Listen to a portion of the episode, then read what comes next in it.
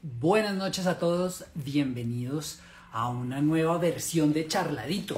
Hoy eh, les traigo un invitado muy bacano que ya está por ahí eh, listo, ya se va a conectar. Él se llama Enrique Samper y es un duro para mí, un duro de las redes sociales, eh, perdón, del marketing. Es un dios del marketing, una persona que sabe mucho, está mucho en publicidad, ha dirigido bastantes agencias y demás. Ya me está pidiendo aquí un request para para conectarse, así que vamos a entrar en materia. Pero antes de que se conecte, les cuento que, que deben estar pendientes de mis redes sociales mañana porque voy a hacer un anuncio eh, bien chévere para emprendedores, emprendimientos y demás, para que trabajemos juntos y hagamos una vaina muy bacana. Entonces los espero mañana. Voy saludando a la gente y voy eh, uniendo aquí live. Saludo a Daniel, a Cata, a Vivi, eh, bien, buenísimo, buenísimo todo esto. Ya nos estamos conectando. Enrique, buenas noches. Señor capitán, ¿cómo se encuentra usted? Muy bien, ¿cómo me le va? ¿Qué tal está, está encierro? Todo, muy bien, hay que verle, eh, hay que vender pañuelos, no llorar, hay que vender pañuelos, esa es la clave. Tiene toda la razón y creo que al final de eso es de lo que vamos a hablar hoy, ¿o no? Sí, señor. Bueno, entremos un poquito en materia. Cómo, usted, ¿Usted cómo lo trata la cuarentena? Es que usted, es que yo creo que una, yo quiero entender cómo es la cuarentena de alguien que no tiene hijos. pues no hay rutina. Yo, la, rutina se la hace uno. La rutina es, es de, hecho creo que el, el, reto está en mantener la rutina, porque el día que uno no quiere levantarse temprano, pues no lo hace. Eh, y si no es empleado, yo estoy de independiente como usted ahora, eh, pues, pues no hay horarios, no hay que cumplirle a nada. Hoy precisamente me desperté un poquito tarde porque anoche eh, me trasnoché trabajando, me desperté como a las 5 de la mañana, 5 y media, dije, no, está como muy temprano, me volví a dormir, me si no, el celador no me timbra, no me, no me levanto, pensaba que... Entonces es un reto eso de mantener eh, la, la rutina y la cordura. Claro, tiene otros retos distintos. Sí, sí, sí, pero yo creo que evidentemente es mucho más fácil para uno eh, que, que, que, para otras personas, que además ustedes deben tener, ah, estar pendientes de las clases de los niños o las niñas, estar, que, que hacerle las tareas o apoyarlas en las tareas y que vayan a clase y de todo, o sea, el trabajo es doble. Sí, sí, pero es entretenido, el tiempo en familia también ha estado entretenido. Eso es bien interesante, se conecta a Catajé, de hecho. Que sí, ahí la veo. Gracias Mi sensei Katage la veo conectada. Un beso grande para ti, Katage. Tengo pendiente de hacer un, un en vivo con ella. Oh, se lo pedí hace buen rato y me dijo, sabes, pero deberías decirle mejor a. Entonces, como que ella al final nunca, nunca está. Pero hay que, hay que decirle, Cata es muy humilde para todo el conocimiento que tiene. Es mi sensei. Yo siempre digo, y ella dice, no, no, mi sensei eres tú. No, no, no. Ningún me sonrojo, Katage. Hay que traerla, hay que traerla. Pero bueno, ya, se ha conectado bastante gente, gente conocida, otras personas que, que, no tengo tan referenciadas, pero entremos un poquito en materia.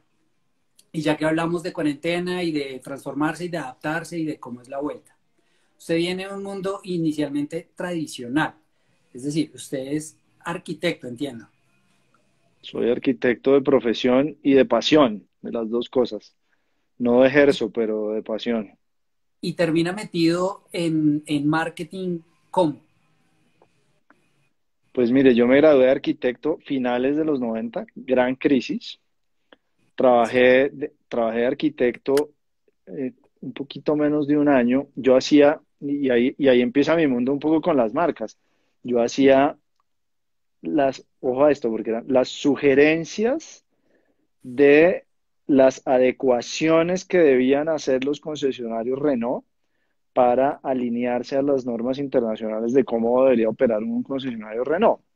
Entonces, e-, eran las sugerencias, era un documento que se le entregaba al concesionario, ni siquiera hacíamos la obra, ni no, yo sabía quiénes eran los proveedores, cuáles eran los muebles, todo. Y, y después de hacer el concesionario número 24, creo, 25, no tengo ni idea, como que dije, no, venga, esta no es como la arquitectura que yo me estoy imaginando. Y bueno, me empecé a mover y mi hermana, a quien adoro profundamente, eh, hoy en día vive en Chicago y en esa época trabajaba en, trabajó primero en Leo Burnett y después en McCann Erickson, aquí en Bogotá, y, y como que a mí ese mundo siempre me llamó la atención y dije, yo creo que eso a mí me gusta también y me empecé a mover con contactos y así tuve la gran fortuna de que un gran amigo que es Rodrigo Torres me abriera las puertas en Low y ahí arranqué mi carrera en la pasión, mi otra pasión ahora que es que son las marcas y, y cómo las marcas tienen significados en los negocios, que es el marketing al final. De acuerdo. Y un poco branding de pronto, o sea, pensar en marca y construcción de marca. Mucho de marca, mucho de marketing, y, pero muy enfocado en el valor al final, que tiene mucho que ver con la marca. Cierto. Marcas con propósito. Marcas con propósito, que está de moda ahora ese término, pero lo venimos, yo lo vengo acuñando hace tiempos. Sí, y por eso se lo, se lo traigo a colación, pero ya vamos para allá. Usted, eh, listo, entra a marketing, eh, le gusta, lo disfruta, muy chévere todo. Trabaja en agencia, dirige varias, eh, bueno, cuentas y demás, hasta que ya empieza a dirigir agencias a nivel, sobre todo ya digital, creería yo. Pero de repente vuelve y dice, quiero independizarme, quiero independizarme otra vez. ¿Puedo preguntar por qué? me gusta, me gusta como usted lo pone, porque suena, suena muy bonito. Eh, no, la verdad es que tengo que ser, yo, yo tuve un emprendimiento hace como siete años eh, con muchos aprendizajes, eh, pero hoy, hoy lo que pasa realmente es que hay una decisión de una reestructuración en Avas grande y en esa reestructuración, sí, sí, y en esa, y en esa reestructuración eh, a mí me avisan, se portan muy bien, la verdad, con eh, Andrea, la, la, CEO de AS, me, me, llama y me dice, mira, tengo que tomar esta decisión, te lo estoy avisando con tiempo, eh, y nada, hicimos un plan para que eso sucediera de la mejor manera posible, y así como que em, hay, hay que cambiar un poquito lo que usted dice, y es, no tomé la decisión de independizarme, sino que me dieron la oportunidad de independizarme, que es diferente. Eh, queremos que te independices. Como dicen los gringos, te vamos a dejar ir. Sí, sí, exacto. Pero, ah. pero bien, la verdad es que uno siempre mira para atrás y dice, todo pasa para algo. Es buenísimo. Exacto, entonces, eso Ernesto, dice Jole Restrepo. Bravo, Jole, gracias, gracias por recordárnoslo permanentemente, Jole. Usted es otro Samper, de hecho. Sí, sí. entonces, lo salen y, usted queda, ¿qué, tan fuera de base lo coge esta situación? Que eso es no, muchos se, encuentran así. No, mire, la verdad es que afortunadamente, y como se los dije, Andrea se portó muy bien conmigo en, la salida. Tuvimos unas conversaciones, hubo tiempo, eh, bien, se, eh, se, hizo bien, ¿sí? A diferencia, digamos, por ejemplo, eh, el, em, la semana pasada, el viernes, a dos grandes amigos los llamaron el viernes y con posiciones muy altas en compañías les dijeron shalom. Y, y mañana, el, lunes tienes tu cheque y no, conmigo la verdad es que fue un proceso duro, obviamente, como todos esos procesos, porque además es la primera vez en la vida que me pasaba, pero, pero fue un proceso que más o menos dos meses duramos en ese proceso, entonces se hizo bien, la verdad es que se hizo bien. Sí, sí. Y, y usted sale de allá y, y, dice, ¿me voy a emplear o me voy a independizar? ¿Qué, qué, pues mire, ¿cómo es Yo, yo creo que el primer pensamiento siempre fue eh, buscar trabajo, ¿verdad? Ese, siempre ha sido, o sea, ese fue lo que yo puse primero sobre la mesa, pues porque tengo dos niñas, entonces uno dice, venga, pues tengo que que tienen que ir al colegio y, les tengo que pagar los cursos y las vainas. Eh, y, ese fue como el primer pensamiento, pero siempre, y, agradezco a otra gran amiga que tengo que se llama Maite Sarasúa, en, muchas conversaciones, porque la verdad es que lo que hice, lo primero que hice fue sentarme a conversar con mucha gente. Eh, en una conversación con Maite me dijo, venga, usted debería desde ya empezar a moverse con, con, su red de contactos de clientes y empezar a ofrecer sus servicios independientes. Y, y ella fue como la, la primera luz que, que, apareció, si bien yo siempre he actuado de esa manera, es distinto como volverlo ya una fuente de sustento. Y, y como que ahí arranqué a ver esa posibilidad, y empecé a seguir conversando con gente y entonces ya no conversaba con gente para que me ayudaran a buscar trabajo, sino también para decir, pero además yo le puedo servir a usted como consultor si no me quiere contratar y, y como que eso, ese fue, uno tiene que oír las señales y yo creo que eso es un tema que es bien, bien, bien importante, cómo puede uno oír las señales que le empieza a generar el mundo y la vida y, y ese, si uno las, las lee bien, las persigue cuando a uno le interesan, creo que van apareciendo cosas maravillosas.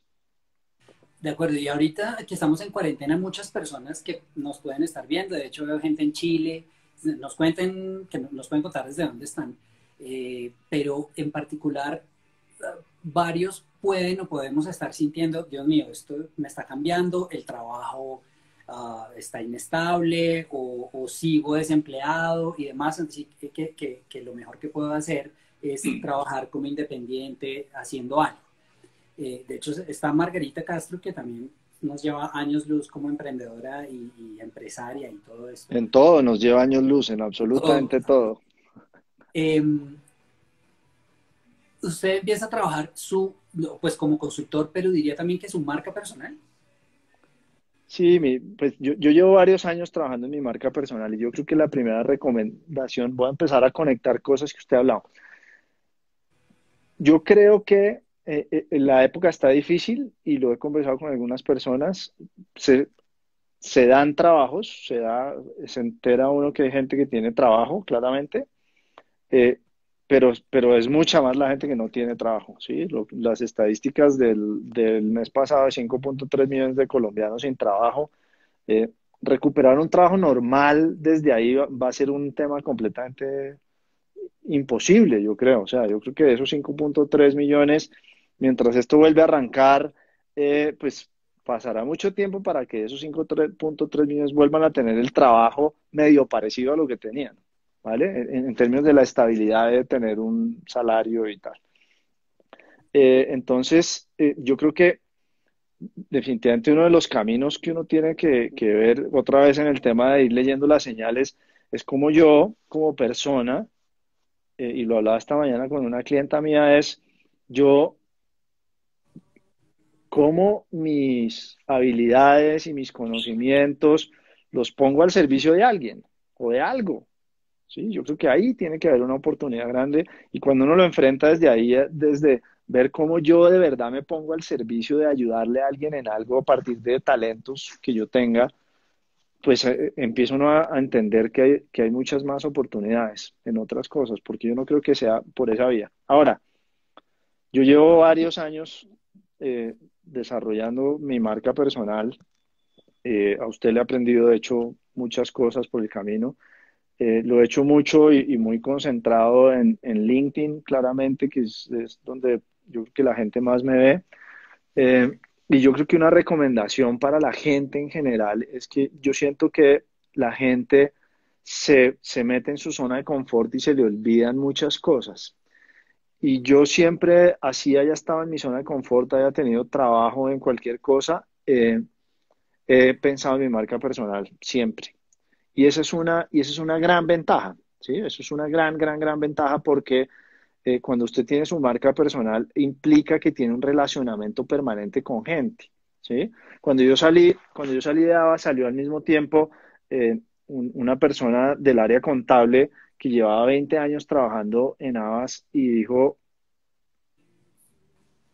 y, hoy, pues venga, vaya y hable con sus contactos, pero, pero ¿con cuáles contactos? No, pero, pero venga, sí, y, creo que ahí hay un tema que es muy importante y es, independiente de yo donde esté, tengo que, tengo que hacer dos cosas, seguirme relacionando permanentemente con gente y eh, trabajar sobre mi marca personal. Y esos han sido dos aprendizajes que hoy, eh, después de haber pasado, digamos, la tormenta fuerte, yo, yo digo, son cosas que han sido muy valiosas, muy, muy valiosas eh, para mí, aprendizajes que yo, que es importante dejarle también a la gente.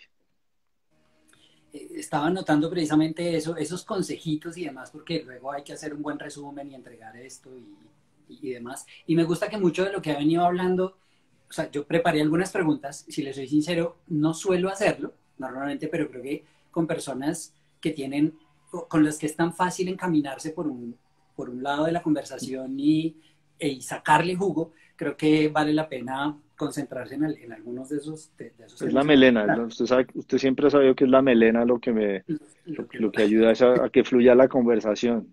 Es por eso, es por eso.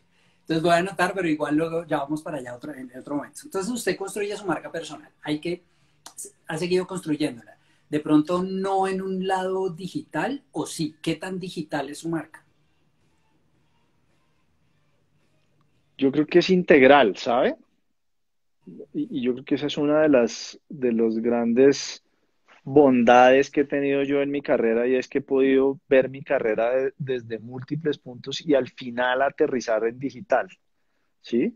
Y, y, y, afortunadamente, y gracias a Catajé, y se lo repito a ella, eh, y se lo he dicho en todos los escenarios, así se sonroja y le dé pena, ella es una de las personas que me ayudó a entender qué quería decir hacer marketing digital y yo pude conectar toda mi experiencia hacia atrás de publicidad, de marketing, de cliente en marketing, de cliente en comercial, de emprendedor, de una cantidad de variables y entonces como que yo no pienso, yo no pienso en digital, ¿sí? De hecho, mi última, mi última publicación de LinkedIn de la semana pasada habla del famoso non-line, ¿sí? No es ni offline ni online, es non-line, es, es, es la vida, es el mundo y a eso es a lo que hay que enfrentarse. Entonces, los canales que he utilizado tradicionalmente para construirlo han sido canales digitales, pero yo creo que mi marca no es digital, es una marca integral, es una marca de una persona que piensa en marketing, piensa en negocios y tengo la, entre comillas, porque tampoco uno lo puede decir tan así, pero tengo la facilidad de poder integrar lo digital dentro de ese, dentro de ese desarrollo de los negocios, al final.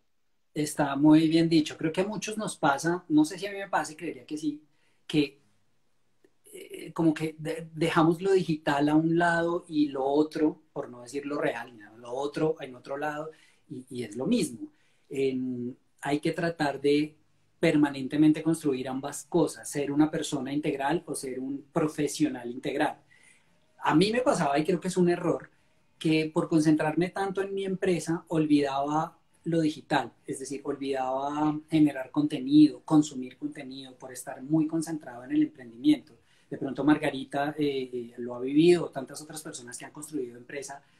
Yo personalmente ahora, ahora, no digo que sea fácil, pero ahora creo que es un error olvidar sus propiedades digitales, olvidar sus redes, olvidar estar del otro lado, porque así como uno, uno no solamente estudia, uno también trabaja, o no solo trabaja, también se divierte, lo digital es una parte de esa vida. Y creería que no está bien que la, que, que la olvidemos. Sí, por eso, por eso yo decía el tema de la marca personal, ¿sabe? Usted tiene que seguir relacionándose y tiene que seguir construyendo su marca personal. Es que hace 10 años no se podía hacer. Pero yo no sé, ¿usted cuándo empezó en Twitter? ¿Por ahí hace 12? No sé, ¿por ahí? Eh, 11. Sí, exacto. Y ahí creo que ahí arrancó usted a construir su marca y después se movió a las otras redes.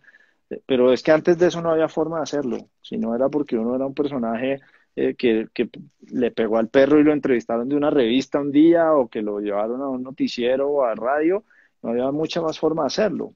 Hoy en día los medios están ahí para que yo le, le, manifieste a la gente cuál es mi vida, cuál es mi propósito, yo qué quiero hacer y, y entonces hay que aprovecharlos también, ¿sí? Porque eso hace que uno se mantenga vigente, que, que, lo obliga incluso a mantenerse vigente en términos de qué se puede hacer, cómo se puede hacer, dónde está, en qué canal, etcétera.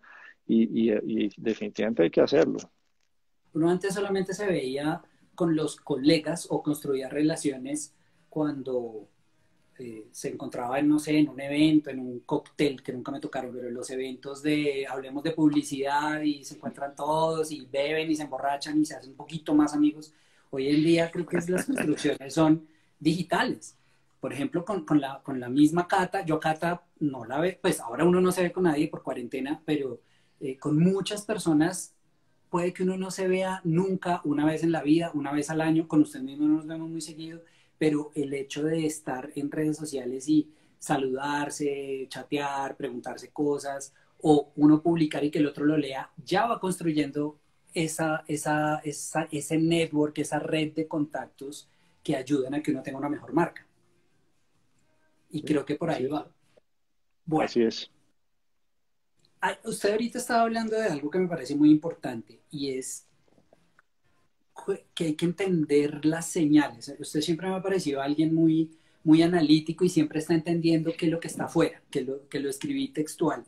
Eh, siempre ha logrado abstraer un poco lo que está pasando, entenderlo y, además de eso decirlo en sus conferencias y demás, que es difícil, pero más que decirlo es poderlo interiorizar y, y adaptarse a eso.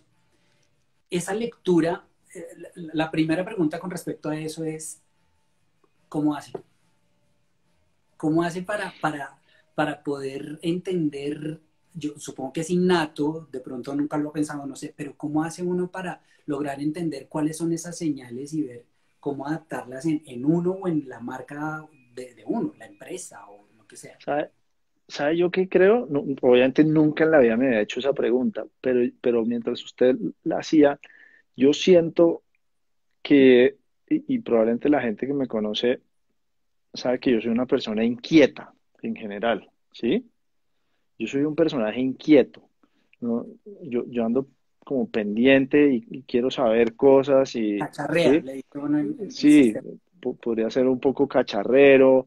Eh, y entonces cuando usted, cuando usted es inquieto, tiene un poco ese, ese modus operandi mental, que es ir a buscar, a encontrar, a ver yo qué puedo sacar de ahí. ¿Sí? Eso, es, eso es al final lo que termina definiendo para mí a una persona inquieta, que, ¿sí? que coge, esculca, a ver qué me encontré esto, para qué me sirve. Y yo creo que eso es un poco el tema, es te, más que una, un método, es una disposición mental de, de, ser mente abierta. Yo obviamente soy más mente abierto que muchos, mente absolutamente abierta. Abierta ¿verdad? y brillante. ¿no? eh, pero, pero creo que, creo que es eso, es esa, esa capacidad de, de sorprenderse, de estar atento, de, de no, no, no, estar casado con cosas. Yo creo que muchas veces, y una de las grandes enseñanzas que yo creo que está dejando el COVID en muchos es, es que, es que las, uno, uno no tiene que estar amarrado, sino a las cosas realmente que son esenciales, ¿verdad? Eh, y eso lo ayuda a, a eso, a, a, ver las señales, porque yo creo que, que incluso hay gente que no las ve, ni siquiera porque están enfocados en lo que tienen que hacer y es así, oiga, pero ah, no, no, no, no, es que es así, es que el Excel dice, es que no sé qué, y, y no ven las señales. Yo creo que cuando usted es un poco mente abierta, es inquieto, no está casado y amarrado a las cosas, eh, pues le ayuda efectivamente a, a, poder ver las señales primero y ya después, eh, pues sí, ahí sí ya es como, uno le aparecen las señales y, y ahí sí ya alguien ve si las agarra o no las agarra, ¿no?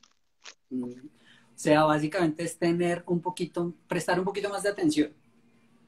Sí, pero, pero, pero tener la disposición a entender que las cosas pueden cambiar, que yo creo que es importante. Van a cambiar.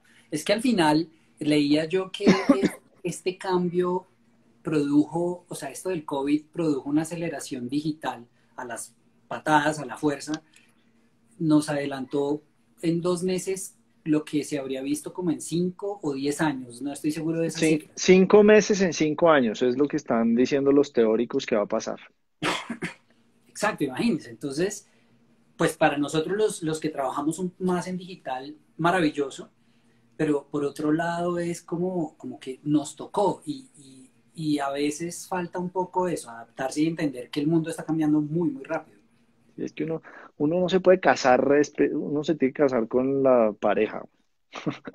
Sí, ¿Sí? sí, Y ya, o sea, uno no se puede casar con pensamientos tan arraigados, con cosas que lo vuelven un poco a, apretado y, y, se vuelve uno fanático de algunas vainas y porque se pierde muchas cosas en, en la vida al final también. Se pierden muchas posibilidades que pasan, de verdad. Aprendizaje. Yo personalmente he, he tenido este tiempo para cacharrear cosas, para, para practicar y ensayar y todo, cosas que antes eh, de, de, esta Por ahí se conecta no, el señor Díaz Collazos. También sí, un abrazo sí. grande para él de mis inicios del mundo digital. Eh, Perdón ¿sabe? la interrupción. No, interrumpa cuando quiera. Esther también se conecta, le cuento, Esther sabe muchísimo de turismo. Eh, por ahí ahorita hablamos, hay, hay, más gente y hay una pregunta interesante a la que quiero volver. Pero retomando, a mí me ha servido un poco esto, tener un poco más de tiempo y no tener hijos, para, para aprovechar más el tiempo y, cacharrear y aprender y ensayar. Y eh, honestamente sí he descubierto cosas eh, que igual las iba a descubrir, pero no sé si en cinco años, precisamente como planteábamos ahorita, esta aceleración. Pero de acuerdo a lo que usted ha analizado en estos dos meses, ¿qué, qué ha aprendido usted? ¿Qué, qué, para dónde vamos? Esas señales que nos están dando, ¿qué nos están diciendo? No me he hecho esa pregunta. La próxima vez que me vaya a hacer preguntas así me las mandas de antes y yo las preparo, ¿vale? Muy profundo porque si quiere hablemos de avances. ¿Cuál es no, mire, eh, mire, eh, tengo aprendizajes importantes. Yo creo que, que, hay un aprendizaje grande alrededor de la familia, del tema de la familia, ¿sí? Y, y de, la importancia de, de, volverse a reunir, en mi caso, en la familia y volverse a reunir. A veces uno anda metido camellando como un loco por todas partes y, llega y no sé qué. Eh, para mí particularmente el, el, espacio que hemos logrado recoger nuevamente en familia ha sido un aprendizaje grande porque, porque sí, porque uno se le olvida. La verdad es que estábamos metidos en una, en una vaina ahí como frenética que no nos permitía llegar allá. Ahora, en términos de los negocios, Mire, yo, y, se lo he dicho ahora a todos mis clientes, eh, y es, no hay nada escrito, no hay nada escrito, ¿vale? Nosotros creíamos, o sea, si los que, los que venimos trabajando en digital hace unos años, le decíamos a los clientes, venga, aquí no hay nada escrito, ¿listo? O sea, esto no es como antes que usted, eh, la fórmula era que si usted, no sé, voy a decir una cosa, metía 300 TRPs en televisión, lograba incrementar las ventas del 5%. No, no, aquí no hay nada escrito y aquí esto es, yo se lo oí a Antonieta Carrullo, creo que se llama hace un tiempo, aquí hay que vivir en modo viajero, ¿sí? Otra vez, abierto, mente abierta, poca planeación de largo plazo en Excel porque, porque sí, o sea, le voy a decir una vaina. Eh, Camila, mi esposa, eh, tiene una oficina, ella es independiente, pero tiene una oficina pequeña de seguros para que vayan ella y su asistente en temas de seguros y pensiones y la va a devolver la va a devolver porque, pues, porque, o sea, la asistente está en su casa y Camila está en la casa. Y entonces ayer íbamos a ir como a empezar a desbaratar algunos muebles y me dice, pero es que tú no crees que esto va a, otra vez en agosto, de pronto esta vaina va a estar otra vez organizada. ¿No? Entonces eso, eso, es, eso es un tema. Y, pero mire, hay viéndolo desde el punto de vista de las marcas, hay un tema que yo, yo sí creo y, me parece importante que nos llevemos y es las marcas tienen que ser genuinas, las marcas tienen que tener propósitos, las marcas tienen que pensar en el consumidor. Fíjese que las marcas que están sacando la cabeza eh, durante esta época eh, son las marcas que han sido genuinas, que siempre se han preocupado por la gente, que no están siendo oportunistas, que han tenido propósitos, que la propuesta de valor está clara. Eh, sí, y los negocios que están saliendo adelante son los negocios que se están portando así, ¿sí? Yo decía el otro día, y ojo, yo, yo, no soy nadie para juzgar nada, ¿vale? Pero, pero me quiero poner una cosa importante sobre la mesa de un aprendizaje. Eh, eh, más allá del impacto que está teniendo esto en la vida de muchos, de mucha gente en Colombia, el tema de Avianca, que hizo muchas cosas bien, mucho tiempo. Yo, yo muchos años fui viajero muy frecuente, ya demasiado, no me gustaba, ya era excesos. Eh, pero, pero también había comportamientos que a la gente no le gustaban. Muchos comportamientos de procedimientos y procesos dentro de la compañía que, que, que, que atacaban de alguna manera al cliente, ¿vale? Ojo, porfa, yo no estoy atacando ni a la gente de Avianca y estoy viviendo el dolor que tiene la gente de Avianca, lo estoy usando como un ejemplo para contarles mi pensamiento. Eh, y ahora, sí, y ahora ahí estamos en todo este proceso, hace unos, unas semanas ellos eh, presentando frente al gobierno nacional unas peticiones de auxilios para sacar la empresa adelante, todo súper valioso. Pero hay una cosa que me quedó a mí, que, un comentario que creo que lo leí en Twitter. Twitter es un poco para mi gusto, yo sé que usted es muy tuitero, pero, pero es que Twitter es muy ácido y, y, es muy, y es, es, trata mal a la gente. Eh, pero, pero alguien dijo, oye, señores Avianca, ¿y dónde está todas las penalidades que me pusiste cada vez que yo quise cambiar un pasaje? ¿Dónde está la plata de esto y esto y esto y esto y esto. Y, fíjense que con lo doloroso que es, ¿vale? Hay un mensaje detrás de ese tema que me parece muy importante para las marcas y los negocios, ¿sí? Y es cuál es la experiencia total punta a punta que está llevando, que está llevando mi cliente, cuál es la experiencia que yo estoy dejando y cuál es mi propósito de marca, cómo lo manifiesto en la compañía, cómo los empleados están empoderados para que lo podamos hacer. Eh, y, y, yo creo que ahí hay un aprendizaje muy grande y es nosotros que queremos construir como marcas, ¿sí? Si no lo hice hacia atrás, no, pues no se trata de hacerlo de una manera oportunista ahora, pero ¿qué quiero hacer? ¿Qué quiero hacer a la salida? La pandemia se va a acabar en algún momento, no tengo ni idea cuándo se va a acabar ¿Usted qué está construyendo hoy para que la gente efectivamente tenga una percepción clara de cuál es el valor que usted le agrega en su vida? Y no sea simplemente una marca más de aerolíneas, de carros, de lo que quiera, no importa, ¿sí? Y no, no una marca oportunista, que está usted despertando el corazón de la gente al final, en el corazón y en la sonrisa, que creo que es lo que mejor combina lo que una marca podría lograr.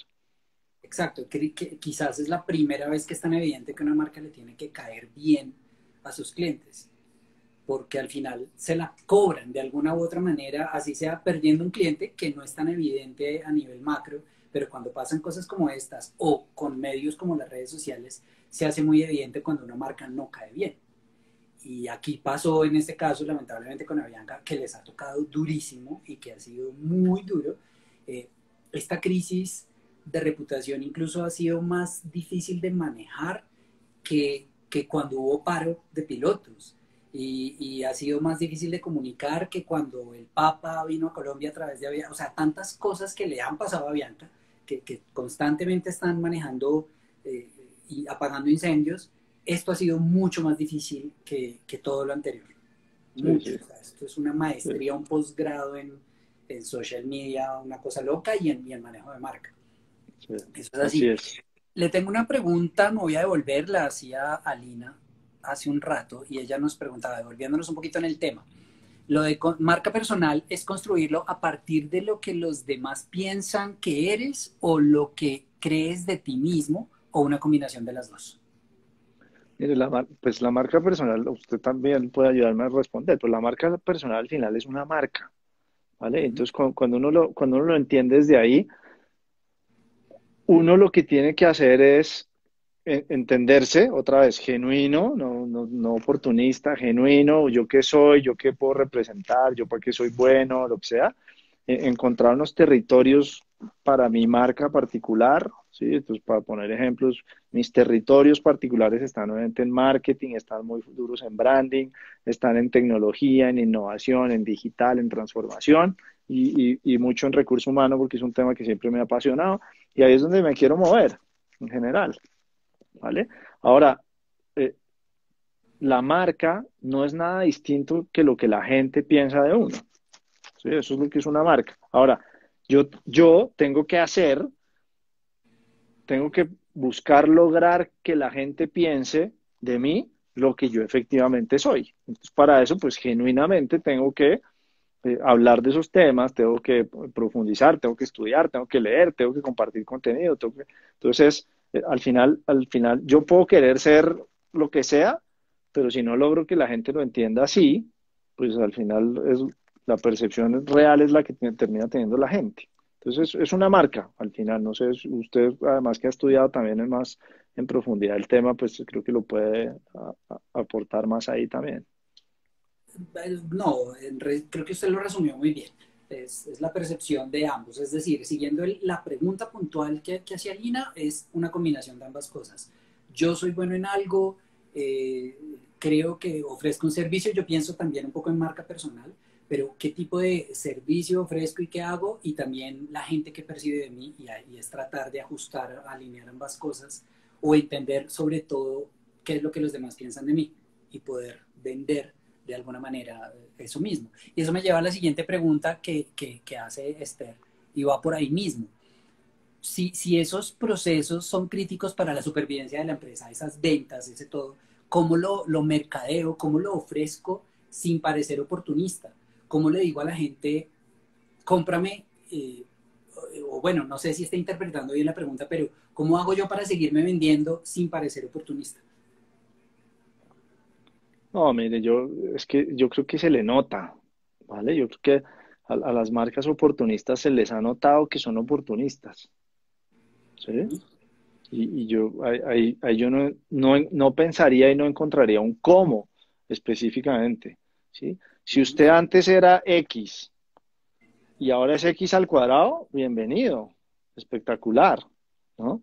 Pero si usted antes era X y ahora es C, no, bueno, la C y la X, la X tiene un pedazo de C, y ahora es E, pues no, no, nada, o sea, no, no, no, yo creo que la gente misma se está dando cuenta de las marcas que son oportunistas. Es que Entonces yo lo que creo, lo que creo es que más bien eh, lo que hay que hacer ahora es dedicarse a, a construir su nueva realidad de marca, a pensar cuál es su propósito, a irlo manifestando, sin, sin apagar y decir, no, es que yo antes era así y ahora no, no, no.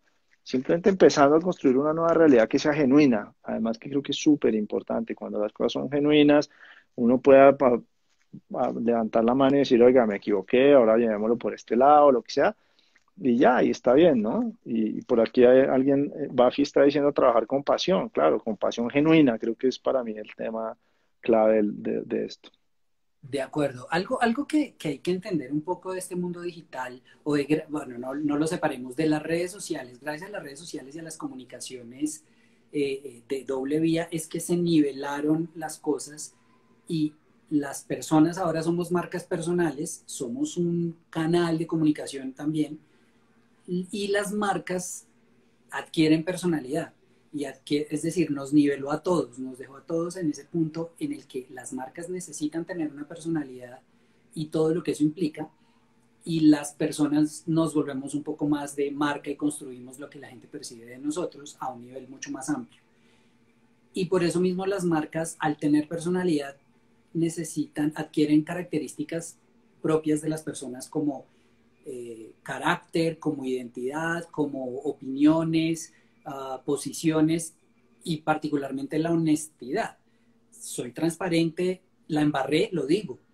Y, creo que si, si, si yo estoy vendiendo algo, puede que yo, o sea, yo necesito vender, de algo tengo que comer, mi empresa mantiene un montón de gente y no está mal, o sea, el pecado no es vender, el pecado es, es querer aprovecharme de alguien más al vender, pero si yo vendo porque, porque es mi razón de ser, eh, no, creo que puedo ser lo suficientemente honesto al comunicarlo y decirle a la gente, estoy vendiendo, pero, pero pues la, la, situación es esta, o sea, quiero ayudarte, pues ayudémonos. Al final incluso las negociaciones no son un cómo te saco provecho, sino cómo hacemos para los dos llegar a un acuerdo y ambos beneficiarnos.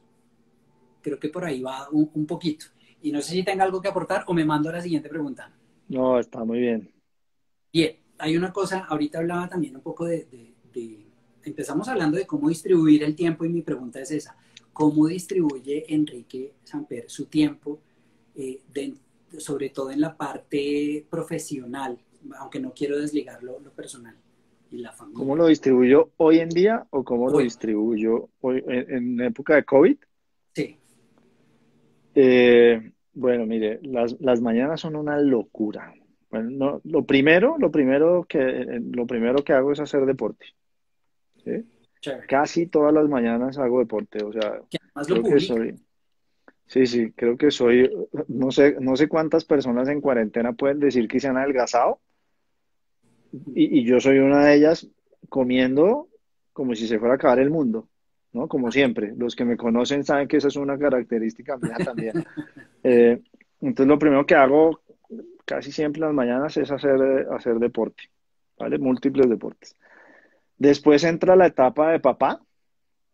Y la etapa de papá es la etapa de colegio. Mis hijas son chiquitas, entonces eh, lo que pasa es que eh, nos toca dividirnos, Camila y yo nos dividimos y acompañar mucho las tareas. Ellas no están todavía en la época en la que pueda, puedo conectarlas y, y, ellas van a hacer todo solas, no, nos toca ahí como acompañar la vaina. Lo que pasa es que las mañanas más las mías que las de Camila, se ven muchas veces truncadas por reuniones. Entonces tengo pues muchas reuniones de, muchas reuniones, pero trato de que las reuniones vayan, vengan la gran mayoría por las tardes. Eh, entonces, la mañana trato de dedicarla mucho a, a, a, la educación de mis hijas y acompañar ese proceso. Si no, a menos que haya una reunión, cuando hay reuniones, pues no, no lo puedo hacer. Eh, y las tardes, en las tardes estoy trabajando en, muchas cosas en esta época. Mire, ahora digamos ya ahí, entra la gran mayoría de la parte profesional, pero yo le hablaba hace un rato de lo importante de la familia y es que siempre me saco, trato de sacarme un rato, salvo que tenga reunión tras reunión tras reunión, eh, saco un rato para ir a eh, salir y mirar mis hijas en qué están y darles un abrazo y eso, siempre trato de sacar un ratico a eso. Mm, y de resto lo que estoy es, lo divido entre reuniones de clientes, montar propuestas, aprender, ¿sí? Me he conectado a muchos webinars de muchas cosas interesantes en esta época. Entonces he dedicado un buen rato a, aprender, a aprender, a, seguir aprendiendo. Al final, uno siempre lo hace innatamente. Yo creo que sobre todo quienes estamos en digital hemos ido aprendiendo a aprender permanentemente. Eh, pero, pero hoy en día además eh, estoy, estoy fortaleciendo mi conocimiento en temas específicos. voy a poner un ejemplo. Me certifiqué en HubSpot hace dos semanas. Me saqué el rato y me certifiqué en HubSpot. Eh, hay un evento espectacular al que me pude conectar que se llama el World Retail Innovation Summit. Entonces me conecté y lo agendé y me metí y me agendé. Entonces estoy sacándole tiempo a, refrescar eh, nuevamente eh, muchos temas y aprender cosas nuevas eh, otra vez el tema de la curiosidad, de la que hablábamos hace un rato, ¿no? Hay que ser curioso, entonces yo ando mirando a ver qué hay y, a lo que me puedo conectar, me conecto. Eh, estoy montando propuestas para clientes, eh, me gasto un tiempo en eso y me gasto un tiempo en mi marca personal, me gasto un tiempo en mi marca personal también. Conscientemente separa un tiempo para su marca personal. Conscientemente. Tengo un recordatorio, los, los que me han ido siguiendo en los últimos meses eh, conocen una, una, serie nueva que tengo que se llama Pensamientos de tres minutos. Eh, tengo un recordatorio todas las semanas eh, para sacarle tiempo a, hacer mi pensamiento de tres minutos. y ahora tengo un nuevo capítulo que se llama Invitados de tres minutos, gracias a, a un amigo mío que me dijo, oiga, ¿cómo le damos? Me encanta esa vaina, no sé qué. Entonces ahora eh, él, es de la, de, la, de la construcción. Hace un rato estábamos grabando el de, el de esta semana del invitado de tres minutos. Entonces le saco tiempo a eso y le saco tiempo a LinkedIn. ¿Sí? No, los tiempos, digamos, de Instagram y de Facebook y no sé, de Twitter están muy, al, muy en la mañana y muy en la noche. LinkedIn es como donde yo eh, trabajo, en, eh, miro contenido, eh, estoy pendiente de los temas, hay, mucha actualización de contenido, casi que, que con estar en, en, LinkedIn un rato uno se va a enterar de una cantidad de cosas y le va a llegar nuevo conocimiento. Entonces yo lo partiría en deporte, familia, conocimiento, trabajo de clientes actuales, propuestas y marca personal. Le pasa mucho que tiene más contenido que para consumir que tiempo para hacerlo. Tengo una cantidad de pestañas abiertas, tanto en el celular como en el computador, de una cantidad de cosas que quiero leer y que no me alcanza la vida. Y que casi que se van a quedar ahí. Y que se van a quedar ahí. Bueno, me, da moral porque me pasa lo mismo, entonces, bueno, ya sé que, no soy el único. Y entonces, ¿cómo, que, hace algún tipo de curaduría para eso? O sea, eh, decir primero leo esto y luego esto, o lee FIFO, o sea, lo primero que encontró lo, lo va leyendo, no sé. No, no, no tengo nada, no tengo nada tan estructurado para eso. Es como que pasa cuando tiene que pasar. Porque además ahora las jornadas son mucho más largas también, ¿no? Porque hay que ser, hay que ser papá por la mañana, hay que ser eh, eh, profesional y consultor independiente por las tardes. Entonces, sí, es, es complicado. ¿Y, y cómo eh, se le va mucho tiempo haciendo propuestas? Que ese es otro gran problema del independiente. Mire, tengo, tengo un gravísimo problema y es que yo jodo mucho con que las cosas se hagan como se tienen que hacer. ¿sí? Entonces, hoy, hoy dicté una conferencia a una compañía que se llama Elanco, especializados en, es, un, es como un laboratorio para productores de carne de cerdo, de cerdos, pues. Eh, y me, me, gasto un rato porque yo, a mí me gusta el detalle y me gusta que el mensaje quede claro y que la presentación esté bonita según mi criterio y aunque me rinde mucho, yo trabajo en Keynote y tengo unas plantillas que he ido desarrollando y me rinde una cantidad, eh, anoche me acosté a las 2 de la mañana. Porque, y entonces montando la propuesta, ajustando la propuesta del otro, me aseguro mucho, y es un aprendizaje grande que tengo en mi vida, que las cosas comuniquen correctamente lo que tienen que comunicar y que la gente entienda lo que tiene que entender. Entonces sí, me gasto tiempo, reciclo muchas cosas de muchos lugares, pero, pero reciclo, hago, ajusto, ¿sí? no, reciclo copy-paste, sino que reciclo. Al final traigo algo y, lo, y con eso lo convierto en algo nuevo. Sí, porque es un gran reto y sobre todo eso, al armar propuestas. Yo he dejado un poco eso, yo me dedicaba un poco, me dedicaba mucho a, marketing de influencia y es difícil por, por, bueno, por varias razones, por, por, porque el cliente no tiene muy claro qué quiere y hay que empezar a enfocarlo y demás, y porque cada propuesta tiende a ser muy diferente una de la otra. Entonces es difícil reciclar, es difícil llegar a un punto, eh, en fin, es, es complejo. Al, al, final dije, ya, voy a hacer las propuestas, dos o tres propuestas que me llamen la atención, que creo que, tenga, que tienen potencial y demás, y estoy dejando pasar muchas propuestas que, que no, precisamente para que no se me vaya la vida en eso, en armar. No, mire, yo encontré, encontré una cosa maravillosa y es, encontré una estructura que me funciona en general, una estructura base que me funciona. Eh, y, y, para eso he aprendido por mí mismo también, otra vez curioso, eh, inquieto, eh, muchos tips de Keynote. ¿sí? Entonces, cuando yo quiero hacer algo y no sé, no tengo ni idea cómo se hace, me meto a YouTube, a Google, a donde sea, cómo se hace esto en Keynote y lo aprendo y lo incorporo y eso hace que me rinda mucho más. Y yo creo que si uno logra encontrar herramientas que le ayuden a hacer más eficiente su trabajo, el tema es, es divino. Sí, sí, sí. Porque, porque a mí me rinde una cantidad. Se le vaya en ser creativo y no en cómo, cómo hacer lo que quiere hacer. Tal cual. Yo creo que a mí a veces me mandan cosas en PowerPoint y, y pues yo, yo me aprendí fue Keynote. Pues yo sé PowerPoint, pero probablemente en PowerPoint me voy a demorar el doble que en Keynote, haciendo exactamente lo mismo. Entonces yo creo que tiene uno que hacer más eficiente. Entonces lo mismo, inquieto, aprender cómo funciona esta vaina en Keynote, cómo se hace, qué se hace, etcétera. Y, y eso le ayuda a uno a, a, optimizar mucho su tiempo también. Una vez uno encuentra la estructura, una estructura base. Es que un gran reto hoy en día es precisamente cómo distribuyo, y por eso le preguntaba cómo distribuyo mi tiempo entre aprender, generar contenido, consumirlo y, y además ahora, pues mi familia, mis hijas, eh, el colegio, las tareas y tantas cosas. Es muy complejo lograr distribuir eso. Entonces, eh, no sé si ha sido un poco esquemático para eso. Eh, pues ya se, se, pone alertas, pero, pero no sé si, o sea, para allá iba toda mi, mi, pregunta. No, mire, ¿sabe, sabe, ¿sabe qué me pasa a mí particularmente?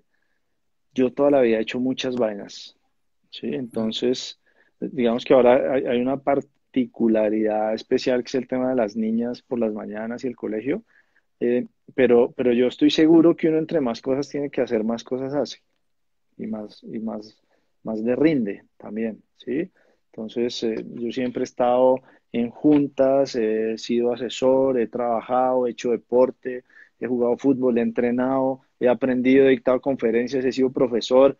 Entonces, eh, pues yo siento que, que ahora pues ese, sí, sigo un poco en esa onda, lo que pasa es que las jornadas sí se han vuelto en, en algunos días un poquito más largas. Se conecta Leo Piccioli, que, que, que es un top en Argentina, sabe muchísimo, es muy fuerte en LinkedIn, Top Voices, eh, no sé cuántos años seguidos, pero Top Voices de LinkedIn en Latinoamérica. es alguien a quien, a quien hay que aprenderle también mucho y de quien... Leo, déjanos, Leo, déjanos ahí, por favor, un tip importante, tu mejor tip. para leerlo y a nombre propio, además. Me gustaría mucho tener a Leo acá como invitado, no lo he hecho de pronto por, por, tiempo y demás. Él hace muchos en vivo en, en, LinkedIn. Quien quiera seguirlo, Leo Piccioli, está entre los comentarios. Eh, en todas las redes sociales lo van a encontrar, pero, pero LinkedIn también es su fuerte y creo que también tiene muchas cosas que enseñarnos. Em, la, la, eh, la pregunta, bueno, para salirnos un poquito de la distribución del tiempo y demás, he encontrado eh, lo digo gratamente, he encontrado muchas eh, coincidencias en, maneras de pensar que no sabía que, que era así. Enrique Samper es muy crítico o es más bien benevolente frente a, hablemos profesionalmente, para no meternos en, en otros campos. Eh, un día alguien me describió muy bien, duro con el problema, suave con la persona. Oh, Ese es un buen resumen de Enrique Samper. Qué bueno, qué bueno. Soy muy crítico con, con los temas y soy muy suave con las personas. Chévere. ¿Perfeccionismo? En mí sí, no exijo perfeccionismo en los demás, en mí sí. Comprende que los demás tienen una curva de aprendizaje y demás. Sí, sí, sí, sí. Más bien trato de agregar valor y de apoyarlos y de darles tips y ayudar y lo que sea. Chévere. Es que eh, bájeme un poquito el humo acá. Eh, en algún grupo en el que estuve, eh, muchas de las personas, dedicado a marketing digital, varias de las personas noté, a mí me choca mucho la mala ortografía, pues no tener ortografía. Y, y gran, gran parte de las discusiones estaban enfocando en eso. Y mi comentario, alguien pidió ayuda con mala ortografía y mi comentario más que ayudarlo fue a comentar no a esa persona, sino en general, decir, me preocupa un poquito que, que el marketing digital está lleno de, de, errores de ortografía. Y, bueno, al final, pues, creo que, no sé si lo manejé mal, no sé si lo dije mal, eh, pero sigo pensando que, que, si nos dedicamos a esto debemos tener unos, unos, unos niveles mínimos para, para hacer las cosas. No sé, deme duro, deme palo, la embarré. Soy maniático de la ortografía. No tengo ni idea de la teoría cómo es. No me pregunte por qué se escribe con S y no con C. No tengo la más mínima idea. Pero soy maniático de la ortografía. Odio los errores de ortografía. Me parece que los errores de ortografía son como salir a la calle con un moco en la nariz.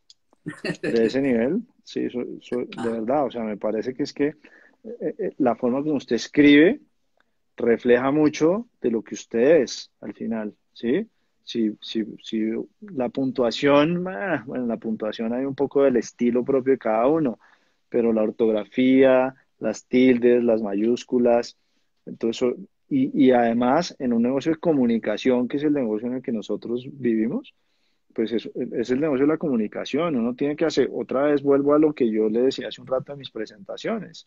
Yo me aseguro de que la gente entienda lo que tiene que entender. Entonces, en general no sabemos leer, pero si además no sabemos escribir, pues el que lee al otro lado sabe inventar cualquier cosa adicional. Entonces, a mí me saltan los errores de ortografía, soy, soy terrible. En eso sí soy crítico, pero mal. Y se mal, que tiene un ojo de águila para, para los errores. sí, sí, así es. me saltan los errores, es impresionante. Yo no puedo... es, porque, es por eso, es porque yo, yo considero que ese es nuestro negocio, es el negocio de la comunicación.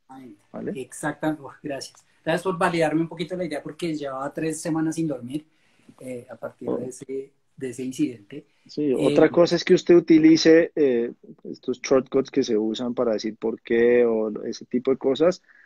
Para mí en, la conversación está, está bien incorporarlos, en una presentación nunca, pero eso es otra cosa pero que, que haya errores de ortografía de verdad me parece como salir... Para mí es analfabetismo. O sea, hoy en día necesitamos tener buena ortografía, tener ortografía, eh, bueno, en fin, creo que vamos por el mismo camino. Instagram tiene un problema y es que no siempre, casi ahora nunca, notifica cuando se está acabando el tiempo de, de, live, que tiene un límite de 60 minutos. Y ya estamos como a cinco de eso, así que se lo voy contando para que no nos tome por sorpresa que me ha pasado. Perfecto. Em, quiero preguntarle eh, ¿qué, ha aprendido en la cuarentena? ¿Qué ha aprendido precisamente a partir de todas estas observaciones que hace el mundo, esa facilidad que tiene para, y ese open mind, esa, esa, esa apertura mental que es evidente, cómo algo que haya aprendido y que así no sea profesional, pero que usted diga, qué chévere, oiga, esto me, sorprendió o, me agradó muchísimo y, casi que fue consecuencia de la cuarentena o sucedió en la cuarentena, algo que, que le llame realmente la atención. ¿Sabe qué? Yo creo que como seres humanos tenemos que ser mejores. Ese es uno de mis grandes aprendizajes. Eh, por ahí leí algo en algún, creo que en un grupo de Facebook o en algún lugar, alguien publicó algo como, ¿es mi impresión o yo sentí que em, al principio de la cuarentena todos queríamos ser mejores personas y eso se nos ha ido quitando? Eh, y, me pareció que es muy valioso y yo creo que, que la esencia de lo que, de lo que hay detrás de la cuarentena es cómo somos mejores personas, o sea, cómo somos mejores personas en todo, cómo somos mejores personas con el vigilante, cómo somos mejores personas en la calle, con la señora que me atiende en el supermercado, con mis amigos, con mi familia, con mis papás, con mis hermanos. Con... Yo, yo creo que para mí ese es el, el, el gran, gran, gran aprendizaje, cómo somos mejores personas con la naturaleza, o sea, hay, hay, un, para mí un mensaje, lo que está pasando en Estados Unidos me parece absolutamente terrible, o sea, es, es doble problema junto. Eh, yo creo que, que, la esencia de lo que está pasando en nuestras vidas es eso, es cómo, cómo podemos ser mejores personas, ¿sí? Cómo, cómo la gente va a querer acercarse más a nosotros porque tenemos un interés genuino en ellos como personas, como profesionales, en sus negocios, cómo, cómo ese es para mí el gran aprendizaje de la cuarentena. Ser mejor papá, ser mejor esposo, ser mejor jefe, ser mejor compañero, ser mejor profesional, todo. Déjeme conectarlo con que las marcas también deberían ser mejores personas. Sí, lo era lo que hablábamos ahorita, de la, de la marca genuina y la marca que tiene propósito y que no te está tratando de vender una cosa por un lado y haciendo otra. Bueno, en cualquier momento se separa, así que quiero aprovechar para despedirme, despedirme bien de usted. Muchísimas gracias por, por darnos este tiempo y por contarnos tantas cosas desde su casa eh, en más de tres minutos. Gracias a todos los que se conectaron, se conectó un montón de gente.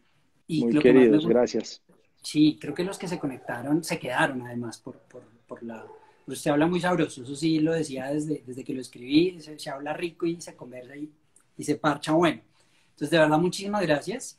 Y a toda la gente también que se conectó, les cuento que en ocho días nos vemos, como siempre, seis y media. Va a estar Diego Cáceres, teclista de The Mills. Vamos a hablar de música, vamos a hablar de marca personal, vamos a hablar de contenido, entonces va a estar bien chévere.